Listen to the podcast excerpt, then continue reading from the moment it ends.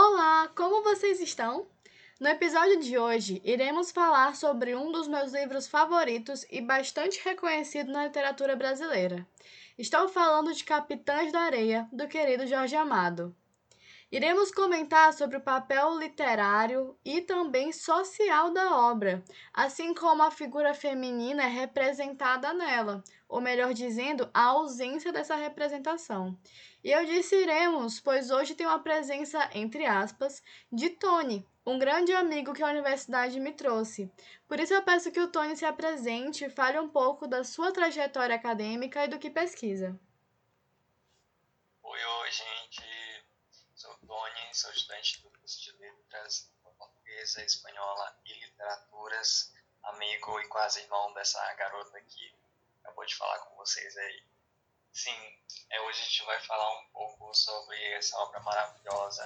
Atualmente é, faço a pesquisa em iniciação científica junto com a professora doutora Ana Maria acerca da representação identitária dos alunos do curso de letra por meio né, da análise de discurso crítica e falar sobre essa obra foi importante e é importante ainda ela traz muitas questões que para a gente são, de certa forma, difíceis ainda de lidar. Então, sim, a Ingrid me chamou para essa discussão e eu aceitei com o maior prazer possível conversar com ela e com vocês a respeito deste tema.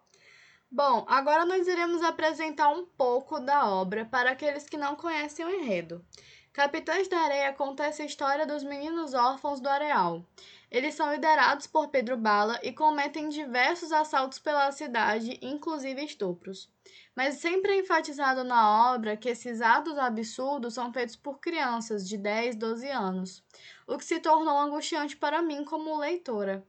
Tony, você gostaria de comentar como foi sua experiência lendo o livro?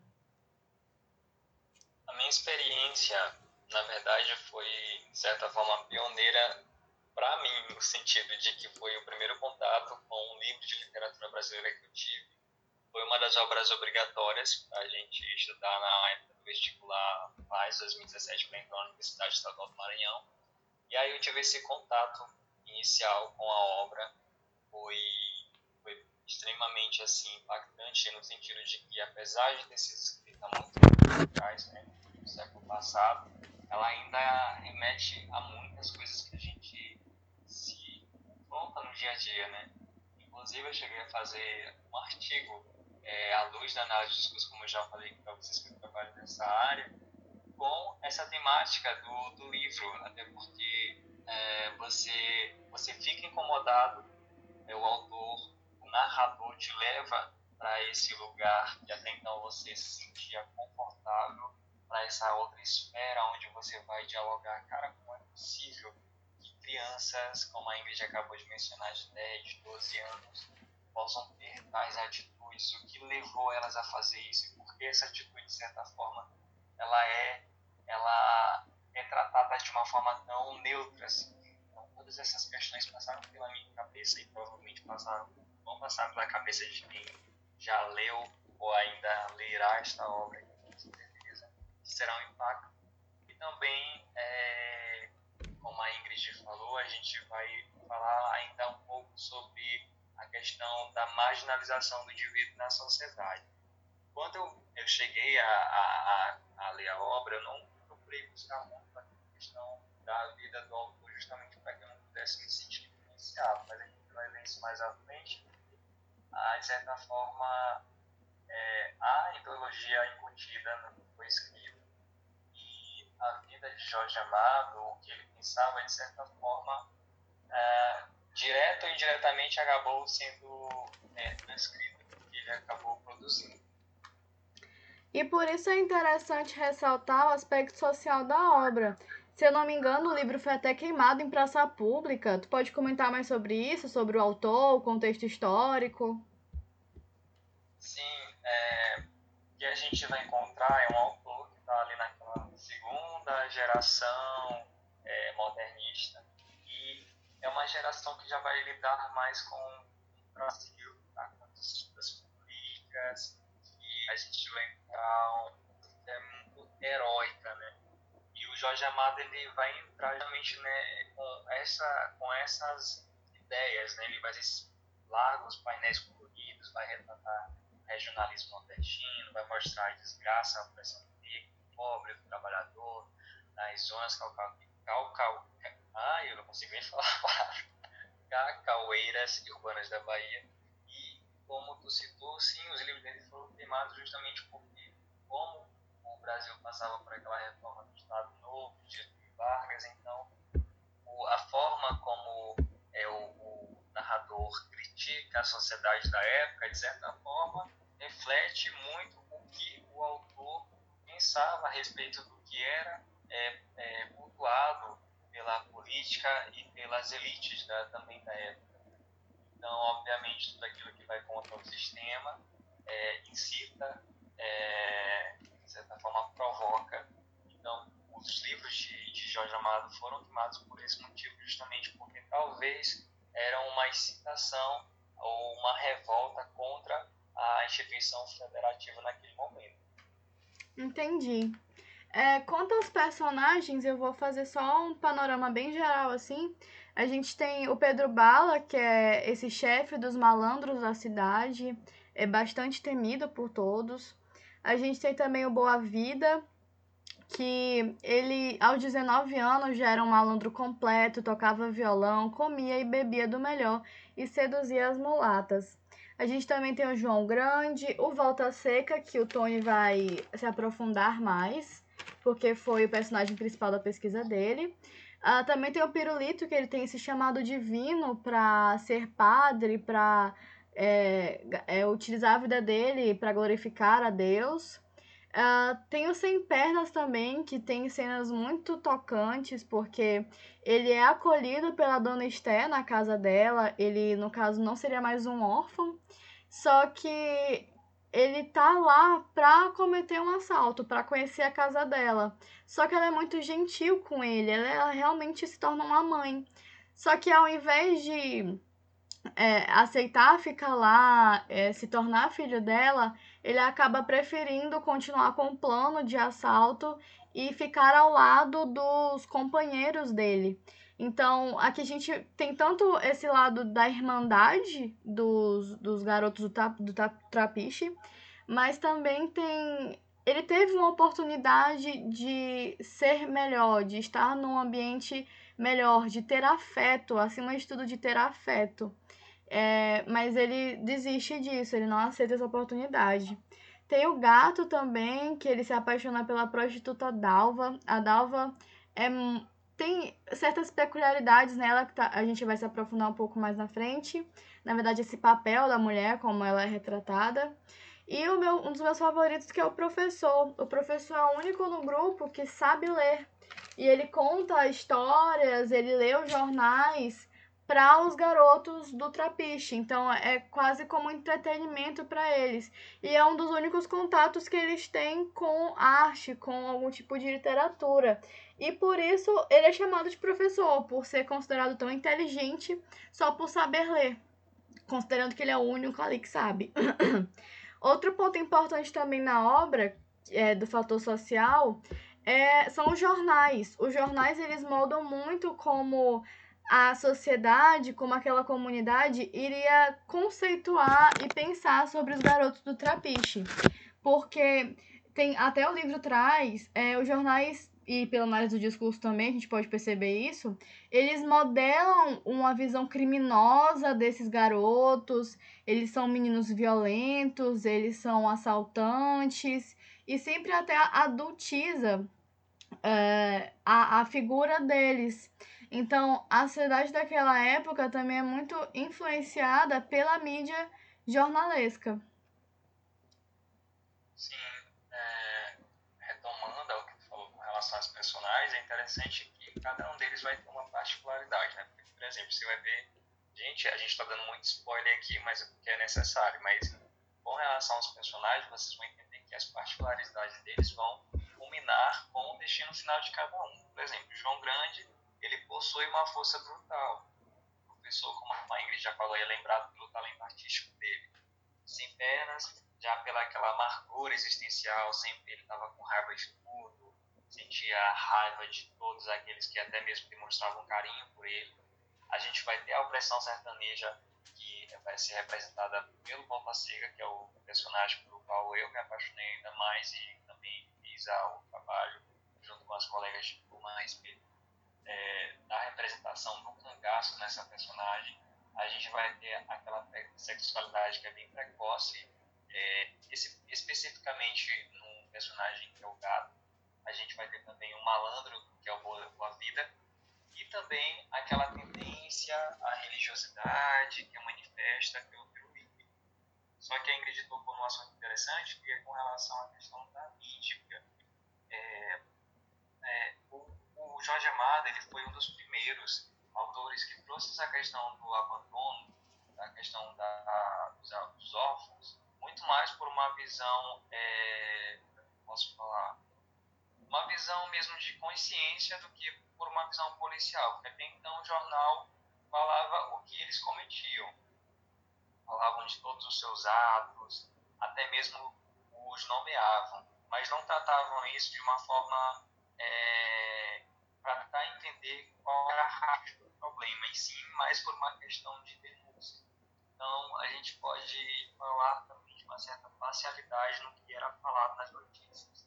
Tá? Hoje a gente tem uma discussão muito grande sobre o que leva uma pessoa a cometer certo tipo de ato, por exemplo, mas aquela, essa questão ela não era debatida naquele momento.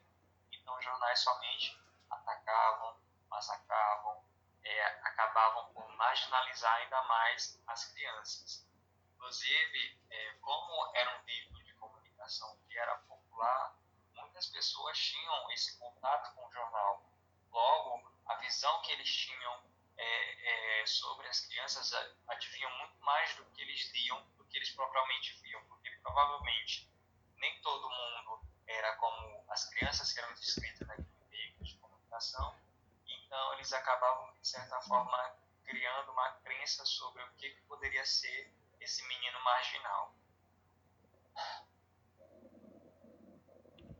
E quanto à figura feminina, porque quando eu li a obra, eu percebi muito essa necessidade que eles têm de uma mulher na vida deles. Seja como mãe, e acho que mãe é o mais latente na vida deles por serem órfãos, mas também é até a figura de uma irmã, ou até mesmo de, de uma esposa, namorada. Então eles veem o sexo, o desejo carnal, como essa única forma de ter carinho, de receber afeto, de ter intimidade. Me lembrou também é, uma música do Caetano Veloso que ele tem com os filhos, é, se chama Todo Homem Precisa de uma Mãe.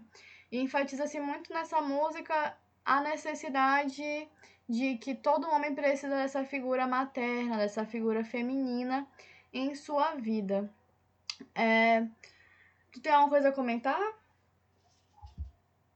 Na página, creio que 172 da obra, lá vai outro spoiler, o narrador vai descrever a mãe de uma dessas personagens que no caso eu volto a seguir, vai falar que ela é uma mulher valente, uma mulher capaz de aguentar um fuzil.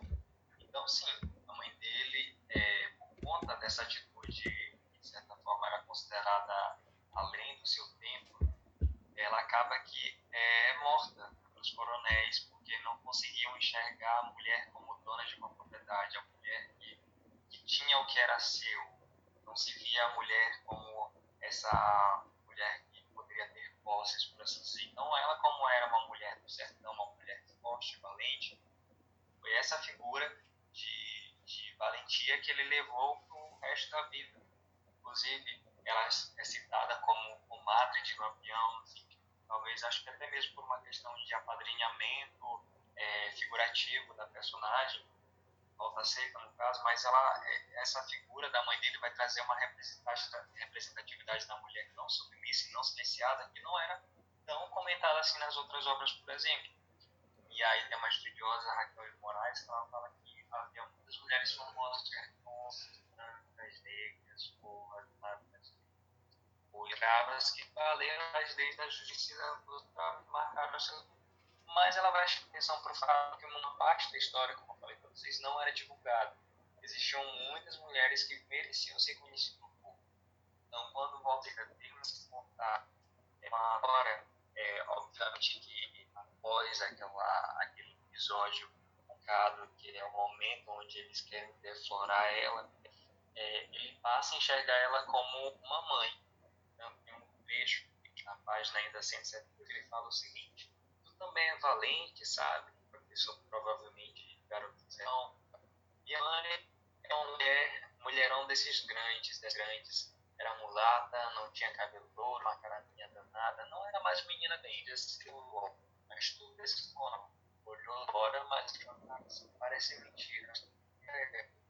Então, sim, é, essa dualidade, ela é, ela é motivante dos garotos em relação à da, da como a Ingrid vai falar mais à frente, sobre é, essa, essa idealização que eles têm com relação acerca da figura feminina, porque, ora, era aquela figura que poderia ser uma proteção, que poderia ser vista e ora vai se, vai se configurar como uma necessidade apenas sexual, porque eles vão, ter, vão se expor a uma sexualidade por meio de atos que a gente pode considerar hoje como intoleráveis, mas para que dentro da realidade deles naquela época era algo muito comum, que era o abuso sexual, por exemplo. Né? Sim, verdade. Quanto à personagem Dora, eu não falei sobre ela no início, justamente para dar um destaque muito importante para ela, porque no meio de todos esses garotos do Trapiche, ela é a única mulher que é respeitada ali. Claro que no início eles têm, como o Tony falou, é, essa reação em relação a ela de abuso sexual, mas logo depois o Pedro Bala chega, fala para eles respeitarem ela e ela assim, em pouco tempo é considerada já essa figura feminina de mãe, irmã e também esposa, namorada, seria sentido mais amoroso. Tem até um trecho da página 182 que diz: é, Ela não diz nada, mas ficou triste. O professor então falou: Não, Bala, é como uma mãe, como uma mãe, sim, pra, para todos. Repetia: É como uma mãe, como uma mãe. Pedro Bala olhou os dois, suspendeu o boné, sentou na areia. Mas Dora o olhava com carinho. Para ele, para ele era tudo: esposa, irmã e mãe. Sorriu confuso para Dora. Pensei que fosse ser uma tentação para todos. Ela fez que não. Ele continuou. Depois podiam aproveitar uma hora que a gente não estava. Então, aqui a gente percebe que a Dora, ela vai suprir a necessidade que eles tinham de ter essa figura materna, é, sexual ou amorosa e também de irmandade, porque eles não tinham a irmã. Eles aqui tem outro trecho que diz: "Ficavam todos juntos, inquietos, mas sós todavia". Então eles têm esse grupo, mas se sentem solitários, sentindo que lhes faltava algo, não apenas uma cama quente no quarto coberto. Então a necessidade deles não é só de ter uma, uma instituição cuidando deles, não é só de ter é, um, um quarto, de ter uma estrutura ali, mas eu quero dizer mais material. É, só que eles também precisavam de afeto. Então, ele continua aqui, num quarto coberto, mas também doces palavras de mãe ou de irmã que fizessem o temor, o temor desaparecer. Então, é, é esse cuidado para com eles que eles nunca tiveram. Uh, Tony, quer comentar alguma coisa? Sim, é, tu está falando desse, desse ponto. É interessante que é, a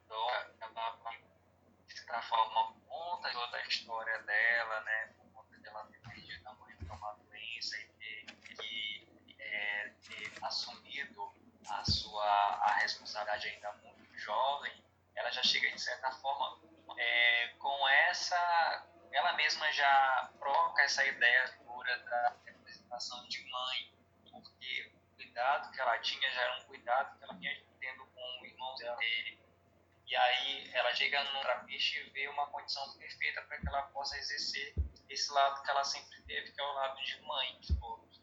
Então ela cuida de todos, é, de todos no sentido de, de dos personagens principais, como é dito na obra, mas de uma forma específica. Da forma como ela age com um, ela não vai agir com o outro, por exemplo. Como uma mãe de fato faria.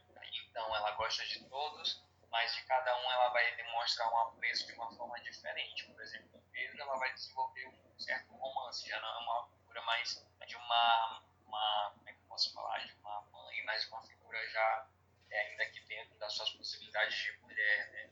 E já para outros ela já vai atuar como essa figura de mas sim a necessidade que eles têm por carinho, por cuidado, por atenção, é, é, é o prêmio para eles que eles que gostariam de receber, que valeria muito mais do que todo o conforto que até então nenhuma instituição estava disposta a dar para eles. Né?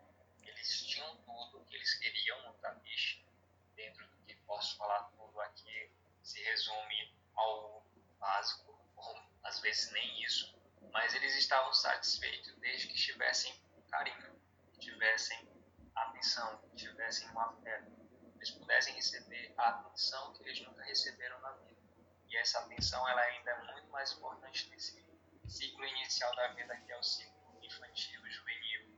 Mais tarde, obviamente, a gente né, é um carinho, né? mas para aquele momento, no início, quando você está se formando ainda, ele é, ele é para que você possa, de certa forma, de certa forma, até mesmo construir a sua, a sua personalidade. Provavelmente, essa figura de mãe poderia acentuar é, a atitude que eles têm, no, no caso, se tiver essa, essa corrupção de caráter, no sentido de que eles agem da forma que agem por não terem a assistência de uma mãe, sei lá, ser, não sei. É, em relação a essas instituições, a gente tem a ausência da, do cuidado da sociedade ou até do Estado. Então, existe uma repressão policial muito grande em relação a essas crianças. A igreja também é retratada na obra meio que de duas formas. Tem o padre, que é esse personagem que se preocupa muito com os garotos, ele tenta ao máximo, além de evangelizar, mas tentar dar algum tipo de moral para eles. Lembrando que eles não tinham nem, nenhuma orientação de vida, do que fazer, de como tratar uma mulher, de como respeitar o outro. Então esse padre tem essa figura mais paterna. Só que o tempo todo ele é criticado pelas pessoas, inclusive pelas mulheres que fazem parte dessa igreja. Elas, elas têm dinheiro para financiar a igreja, mas elas não têm nenhum tipo de cuidado ou preocupação com esses garotos, o que demonstra uma, uma hipocrisia. Porque o cristianismo tem esse papel de cuidar do outro, de é, acolher, e para elas não, não, não tinha essa importância. Tem até um trecho na página 151 que diz. É, o padre está falando. Que culpa eles têm? Quem cuida deles? Quem os ensina? Quem os ajuda? Que carinho eles têm? Roubam para comer porque todos estes ricos têm para botar fora, para dar para as igrejas, não se lembram que existem crianças com fome. Tem até um outro trecho que diz: Por que esses homens de terno nos odeiam tanto? Então, esse ódio é muito presente na obra, de como todo mundo odeia eles, inclusive as pessoas são moldadas é, no pensamento pela mídia, de como a mídia retrata esses garotos. E todo mundo tem esse ódio muito grande com eles. Viu na rua, já começa a xingar, a bater, a olhar com desprezo. Inclusive, o padre, por ajudar, por se preocupar com os garotos, ele é acusado de ser comunista, ele é, é, afastado da igreja, então ele é muito criticado por querer ajudar, ajudar garotos órfãos. E essa questão deles serem órfãos também é uma coisa que machuca muito porque até hoje tem esses garotos na rua sem ninguém para cuidar, sem ninguém para ter um tato com eles mesmo afetivo.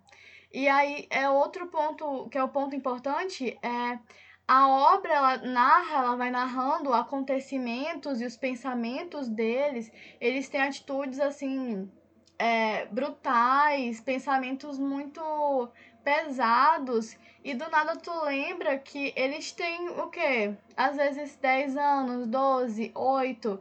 Então toda aquela vida exigiu uma maturidade deles muito cedo, porque eles não têm pais. Então desde cedo eles tiveram que se cuidar que se criar, que se autossustentar. Então, é, essa, essa questão deles terem a, uma relação sexual muito prematura na vida deles, desde cedo eles são iniciados à vida sexual, é toda essa questão da falta de um aparato social que os ajudasse, que os encaminhasse de alguma forma. Exatamente. É, Bala ele vai ter muito a figura, por exemplo, é, Lampião, porque o Lampião naquela época ele era visto ora como herói e ora como vilão. Por quê? Herói, a gente pode pensar no sentido de que ele tirava daqueles que tinham demais para dar para aqueles que tinham de menos. Então é uma, é uma figura que a gente pode associar, por exemplo, com Robin Hood, por exemplo. E o, e o Pedro Bala ele era da mesma forma. Ele é, ora agia dessa forma para tentar dividir ali com, desce, né, com que ele acabava roubando os seus pequenos, né, seus pequenos delitos na cidade com os seus amigos do trapiche, e ora ele atuava como um, uma pessoa mau caráter, no sentido de tipo aquelas atitudes que ele tem com relação, como a gente já falou, a, com relação a, ao abuso, por exemplo, marca muito essa dualidade, essa figura de anti-herói que é muito comum na obra do Jorge Amado. Né? E é bom porque, de certa forma, bom no sentido de que tipo, o narrador ele, ele se torna imparcial, no sentido de que uma hora ele defende, mas outra hora ele também mostra o lado negativo da coisa.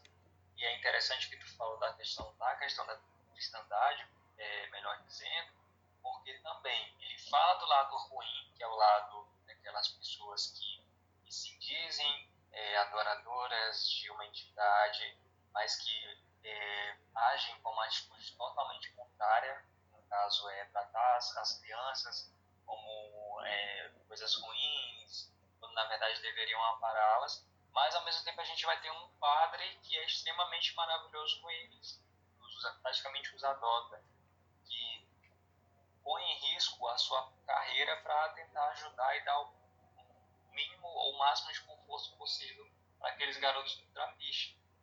E o Jorge ele vai trazer justamente essa, esse sincretismo religioso, tanto com relação à, questão da, das, da religião católica, mas também aos outros ritos afro-brasileiros, que no caso vai trazer a figura também da baiana, né, episódio onde a polícia, por exemplo, destrói todos os, os objetos de adoração dela, então, ele, o Jorge tenta sempre é, falar de duas coisas, pesando tudo, não sendo totalmente parcial, nem tentando é, é, se voltar só para um lado bom ou ruim da coisa, mas mostrando as duas faces da moeda.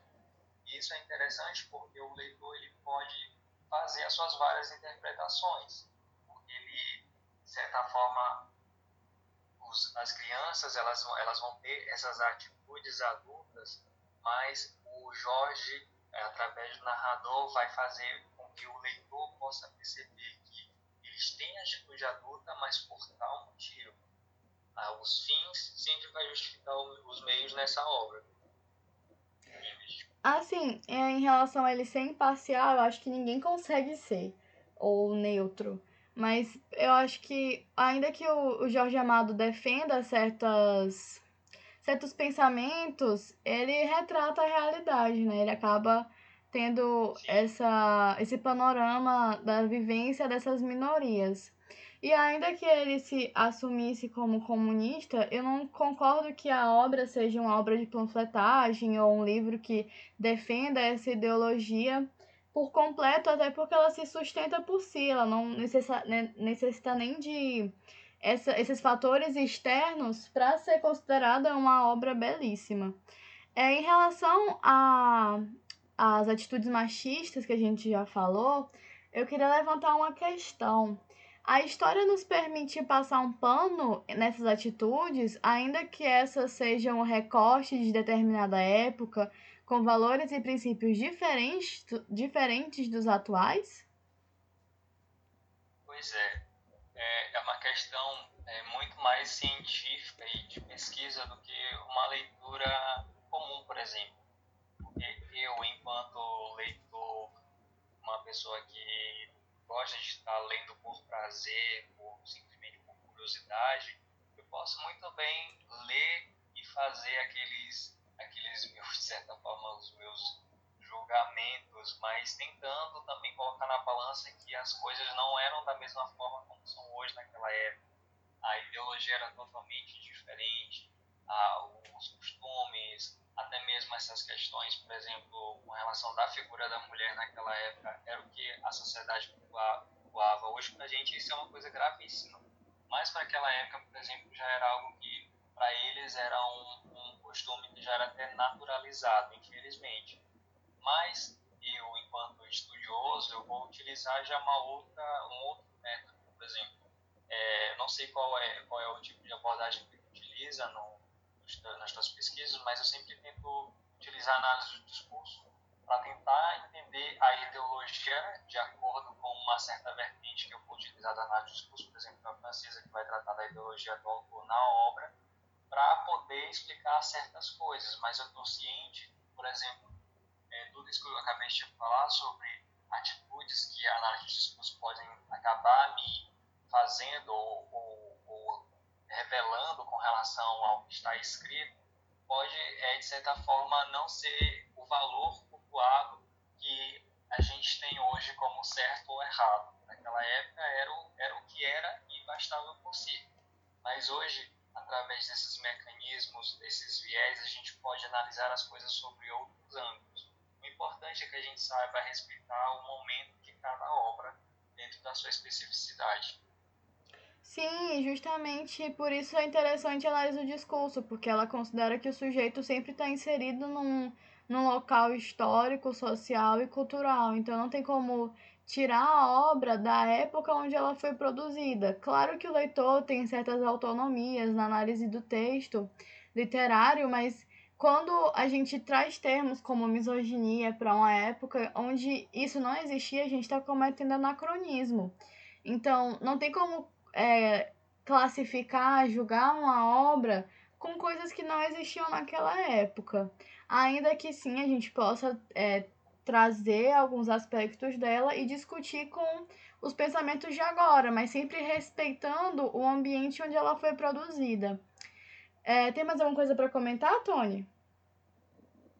É, só com relação a ainda essa, essa questão que eu havia dito para vocês, é que, por exemplo, é, os adultos eles vão participar da narrativa mas eles vão ser divididos em dois grupos bem distintos. De lado a gente vai ter as pessoas que vão apoiar os meninos, mas vai ter os, os outros que criticam. E de certa forma, se a gente pudesse fazer uma certa analogia ou tentar fazer uma referência, a gente pode dizer que as pessoas que tentavam ajudá-los eram os literatos, porque de certa forma eram eles que estavam expondo quando os principais veículos de comunicação não faziam do outro lado da moeda a gente vai colocar todas as instituições que os abandonavam. Né? Então, é, as minhas impressões sobre a obra são as mais profundas e segue impactantes para mim, porque muita coisa que eu ainda leio consigo chocar e eu espero que quem for ler esta obra possa também, de certa forma, é, ter essa consciência de leitor enquanto e os, seus, nossos parâmetros de hoje eram muito diferentes daquela época possa ter essa leitura prazerosa sem colocar os nossos pré-julgamentos sobre atitudes que, de certa forma, são atitudes ruins? São, mas eram cultuais daquela época. A gente pode fazer hoje é mostrar que ao longo da história houve isso, mas que hoje a situação ela é revestida porque a gente já tem uma consciência crítica muito mais reforçada do que não era naquela época. É. é e é como tu falou, a dualidade no, no texto é muito notória. Ele coloca uma situação ruim aí fala, ah, são crianças. Ele coloca uma cena pesada e fala, ai, mas ele se arrependeu. Então o leitor se sente muito angustiado. Como podemos perceber, Capitães da Areia é uma obra polêmica e não é de se assustar que tenha sido motivo de tantas repressões. Mas acima de tudo, ela retrata a vida de um povo oprimido e esquecido. Muito obrigada pela sua presença, Tony. Foi um prazer te ter aqui como convidado e eu espero que futuramente você retorne. Eu que agradeço o convite. Eu agradeço também a participação aqui, porque conhece às vezes sabe que eu gosto de falar demais, mas hoje estou sentindo um pouquinho mais tímido, mas foi um prazer falar sobre esse livro. Como eu disse, fica a nossa sugestão de leitura e quem sabe a gente possa conversar aí pelos corredores da universidade quando toda essa confusão de pandemia acabar. Ou então a gente pode conversar também por meio do WhatsApp. Fica à disposição as minhas redes sociais, arroba platônico, underline. Também tem o meu e-mail, a Ingrid pode deixar nas descrições podcast. E é isso, gente. Boa noite para vocês. É, muito obrigada, Tony, por ter mostrado como a linguística também pode estar na literatura. E para vocês ouvintes, eu peço que compartilhem o podcast com os colegas de vocês e tenham uma boa semana. Hasta la vista!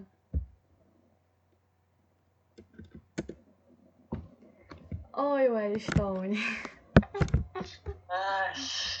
Acabou.